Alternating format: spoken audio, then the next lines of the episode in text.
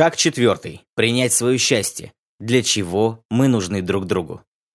Мастерская шлахтера. Коллеги-мужчины, а вы понимаете, для чего вам нужна жена? Очень часто на моих семинарах этот вопрос вгоняет вас в ступор. Проза жизни. Непридуманные идеологии с тренингов мастера. Я всегда мужчинам задаю вопрос, для чего нужна жена? Как вас зовут? Марат. Марат, для чего нужна жена? Чтобы трындеть. Что делать? Трындеть. Радио для этого есть. Чтобы украшать. Украшать?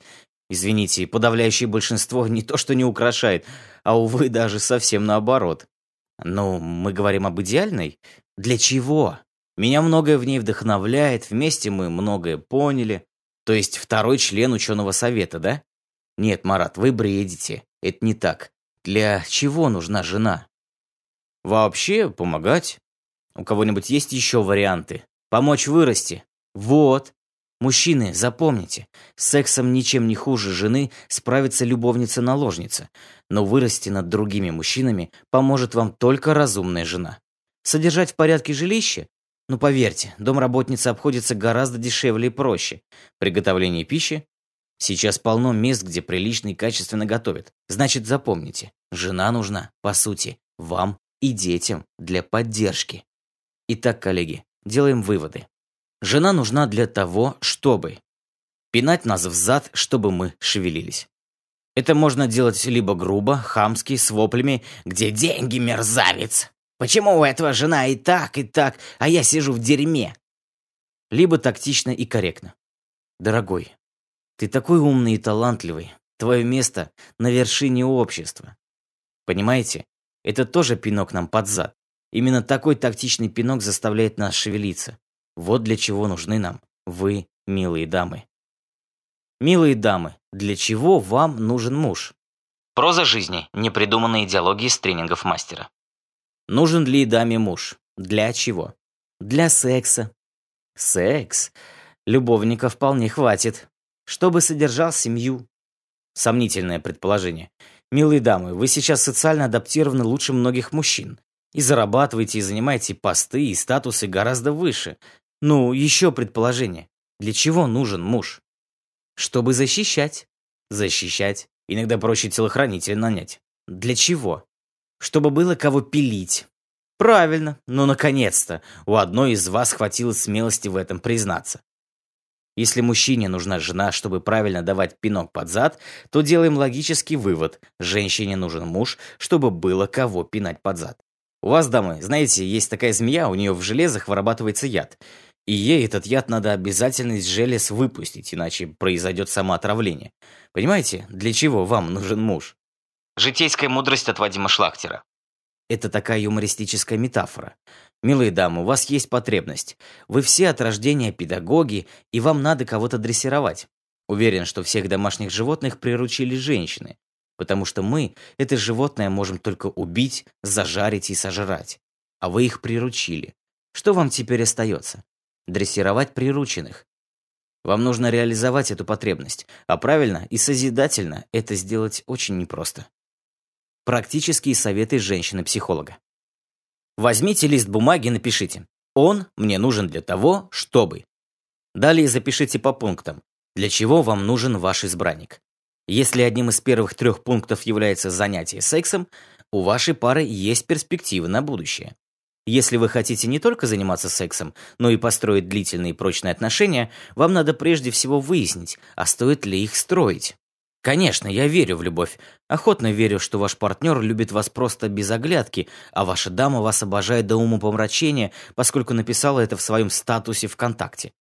Но вы уж простите, дамы и господа, как говорит русская пословица, доверяй, но проверяй. Или, если не хотите проверять, то хотя бы соломки себе подстелите, чтобы не так больно было. Для начала я призываю вас определиться, вы с ним или с ней, надолго или как. Если или как, не парьтесь и будьте счастливы. Если надолго, сначала какое-то время поживите вместе со своим партнером, поваритесь, как говорится, в одном котле, а потом планируйте с ним дальнейшие отношения. Что даст совместное проживание? Вы узнаете не только плюсы своего избранника, но и минусы. Да, и иначе их не узнать. Иначе барышня или молодой человек будут шифроваться и делать вид, что любят, что белые пушистые. Посудите сами. Если вы встречаетесь вечерами, для вас встреча – это праздник. И жизнь состоит из праздников и ожиданий праздников. Вы можете даже вместе ночевать. Вы можете попробовать пожить в гостевом браке, но такие отношения не выведут вас и вашего партнера на чистую воду. Ну что такое гостевой брак? Да, модно, да, удобно. Если вы не планируете двинуться дальше, то флаг вам в руки. Если планируете, то все-таки попробуйте хотя бы несколько месяцев пожить не в гостевом, а в обыкновенном гражданском браке. Вообще, нужно ли стремиться к длительным отношениям? Да, дорогие мои, человек – существо парное. Если мужчины полигамные по своей природе, у них может быть одна жена и по невесте в других городах, то женщины совсем другие, более тонкие. Для чего большинству женщин нужен супруг? Секс? Да многие имитируют оргазм и сами себя доведут до оргазма лучше любого мужчины. Воспитание детей?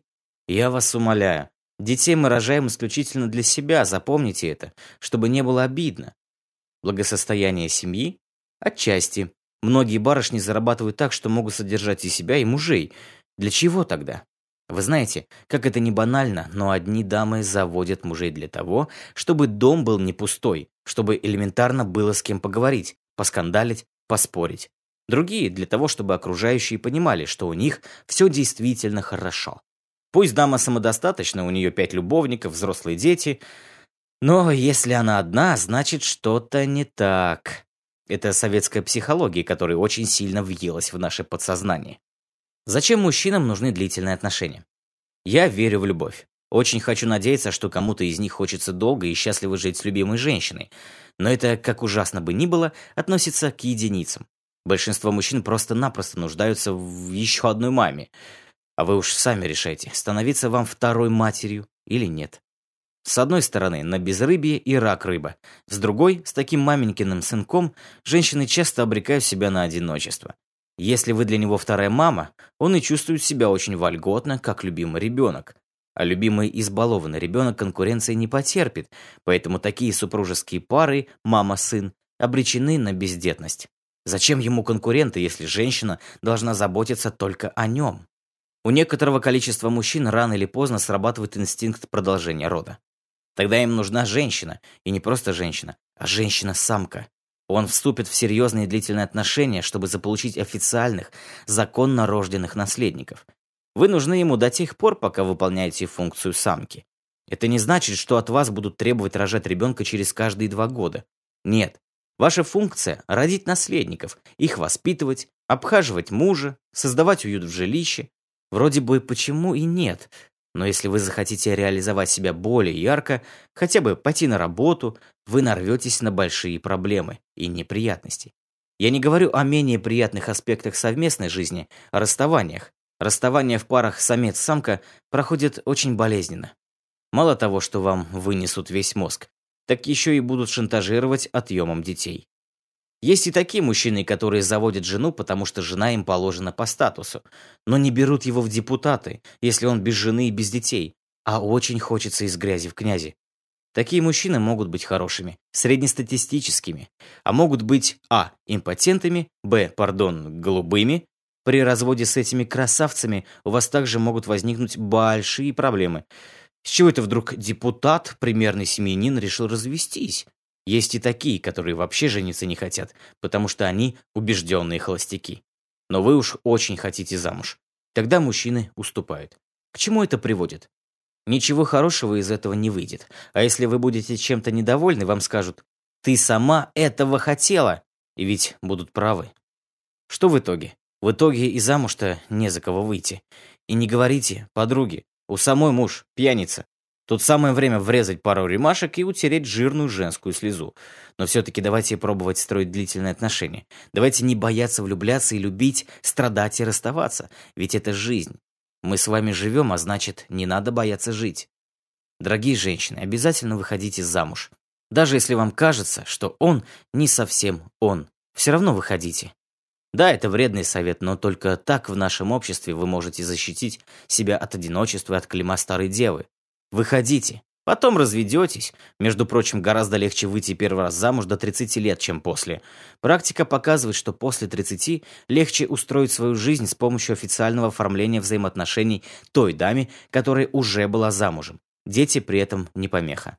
А вот если вам уже «за», а вы еще «не», шансов гораздо меньше. Дорогие мужчины, обязательно женитесь, плодитесь и размножайтесь. В противном случае с теми дамами, которыми вы пренебрегли, размножатся горячие брюнеты, заезжие гастарбайтеры. А потом все будут говорить, мол, понаехали, зачем они нам нужны. А что еще останется делать русским женщинам, если русские мужчины не хотят брать на себя ответственность за семью? Да и в конце концов, представьте, как приятно, когда вы, если не муж, то хотя бы папа. Подсказки плохой девчонки. Для чего женщине нужен муж? Рассмотрим этот вопрос, выделив несколько женских типов. Первая группа – показушницы. Это те, кому нужно, чтобы про них знало как можно больше людей. Также для них важен статус замужней женщины. Даже не себе что-то доказать, а похвастаться перед подругами. Спросить удивленно, «Как, ты не замужем? Надо же, а я замужем!» И на полгода счастья. А еще доказать самой себе и показать окружающим, которым вообще пофиг, что ты востребована. Завести любовника и сообщить ему, что замужем. Что у тебя есть и муж, и любовник. В общем, все, о чем можно мечтать. Вторая группа. Жертвы маминых программ. Такие женщины выходят замуж из-за детей. У них есть комплекс, пункт, что детей надо рожать только в браке. Муж может быть полным отстоем, даже алкашом, и при каждом удобном случае она будет ему тыкать «Ну ты же на мне женился!» Третья группа ищет социальные и материальные гарантии, полагая таким образом устроить свою жизнь. Тут брак по расчету перекликается с браком по любви. Одно другому не мешает. Четвертая группа – гипермама. Ей мало воспитывать детей, надо еще и воспитывать мужа. Это женщина, которая так сильно любит мужа, что хочет иметь гарантии, что он не смоется. Хотя он все равно смоется, если захочет. Пятая группа. Женщины, которой надо сходить замуж. А там можно и на развод подать. Мама с бабушкой дуют в уши. Я вас одна воспитала, и ты своих детей одна поднимешь. Шестая группа. Женщина, вступающая в брак по любви. Хочет все время быть рядом с выбранным ею мужчиной. Хочет любви, тепла и постоянного присутствия. Новые сказки о главном. Аленький цветочек. Первая версия. Не моя, к сожалению, но очень мне нравится. Было у купца три дочки. Особенно он любил младшенькую. Отправляется в путь дорогу и говорит, «Что тебе привезти, доченька?» Она отвечает, «Привези мне чудище страшное для сексуальных утех». «Что ты такое говоришь, доченька?» «Ладно, папенька, пойдем длинным путем. Привези мне цветочек аленький». Вторая версия. Новая. Были у купца именитого три дочки но больше всех любил он младшенькую. Отправляется в путь дорогу и спрашивает. «Чего тебе привезти, доченька?» «Привези мне цветочек аленький». «Говно вопрос», — обрадовался купец. Приехал за товарами в дальние страны, на обратном пути увидел сад, а в нем как раз аленький цветочек. Только он его сорвал, как появилось перед ним чудище и заорало. «Хана тебе, купчишка, попал ты! Просто ужас, как попал! Такого цветочка во вселенной больше нет. Порву тебя на части. Не убивай меня, чудище, взмолился купец. Основание? спросило чудище. Ты мой аленький цветочек сорвал, а я тебя не убивай. Как-то несимметрично. Я тебе все свои товары отдам. Да они и так мои. Я их уже оформил, как конфискат. Ты их ввез в мое царство, а документы не оформил. Вот и изъятие. Возьми все, что хочешь. Даже если тебя на органы разобрать, купец, все равно не хватит денег на новый аленький цветочек. Кстати, ну нафига он тебе нужен-то был? Дочка младшенькая просила. Дочка? Это хорошо. Красивая? Да. Сколько тебе отсюда до дома добираться? Неделя. На, купец, Выпей из чашечки. Выпил купец какой-то фреш. Это яд. Через 15 дней сдохнешь в страшных муках. Антидот здесь. Покрутил в пальцах склянку. Дочку твою, купец, обменяем на твою жизнь. А вдруг я опоздаю на денек? Так поспеши. Время-то пошло. Метнулся купец домой, рассказал обо всем дочке. Дура, из-за твоего говеного цветочка мало что товар весь конфисковали, так еще либо тебя отдавать чудищу заморскому, либо самому подохнуть. «Батюшка, поеду я к чудищу. Это так романтично, так оригинально. Такого ни у кого точно не было. Банально всякое. Купцы, принцы да прочая сволочь. А тут чудище. «Он страшен», — говорил папа-купец. Для мужчины внешность не главное. Он злодей. Это очень круто и брутально. Он огромный. Это как раз больше всего и возбуждает. В общем, привез купец дочку к чудищу, получил противоядие. Попрощался с доченькой и уехал в слезах, соплях и слюнях. «В склянке что, реально антидот?» — спросила младшенькая. «Нет, просто вода», — ответствовало чудище. «Я так и думала. Успел бы ты яд в нужной пропорции намешать, как же?» «А чего тогда ты отцу не рассказал о своих догадках?» «И опять дома торчать, а потом замуж за какого-нибудь недоделка?» А тут такой монстр. Младшенькая так страстно посмотрела на чудище, что оно аж дар речи потеряло. И зажили они с чудищем прямо с этой ночи дружно. Весело и регулярно. Обоим на радость. Прожили в любви и согласии три месяца. Вдруг однажды вернулась младшенькая с пруда, куда купаться ходила. Чудище не любило пруд, предпочитая ванну. А на их чудищем ложе валяется какой-то плюгавый ублюдок и лапки свои худосочные к ней тянет. Младшенькая, как дала ему в дыню черенком от метлы, да как рявкнет. «Чудище мое любимое! Тут какой-то ублюдок меня домогается, вали его!» Нет чудища, а уродец хлипкий что-то лопочет. Прислушалась младшенькая и офигела. Оказывается, какое-то гадское колдовство ее любимое чудище в этого хлюпика превратило. И он еще утверждает, что когда-то был заколдован, но три месяца бурной страсти его расколдовали. «А обратно можешь?» — спросила девушка. «Ну, в чудище». «Нет», — промямлил Хлюпик. «Значит так, качаешься с утра до вечера, волосы по всему телу отращиваешь, пока опять на чудище мой любимый похож не будешь, ни о какой бурной страсти и не мечтай. Если б я такого Хлюпика хотела, мне из дома и уезжать не надо было бы. Таких вон вокруг сколько хочешь». Стал Хлюпик качаться. Накачал за полгода мышцы. Младшенькая ему диету специальную подобрала. Из-за гормональных воздействий шерстью оброс. Бороду отпустил. Стал все больше напоминать чудище. Научил его младшенько рычать грозно и ухмыляться недобро. И зажили они снова дружно, весело и регулярнее прежнего. Тут и сказочки конец. А кто понял, что вкусы женщин непостижимы для мужчин, молодец.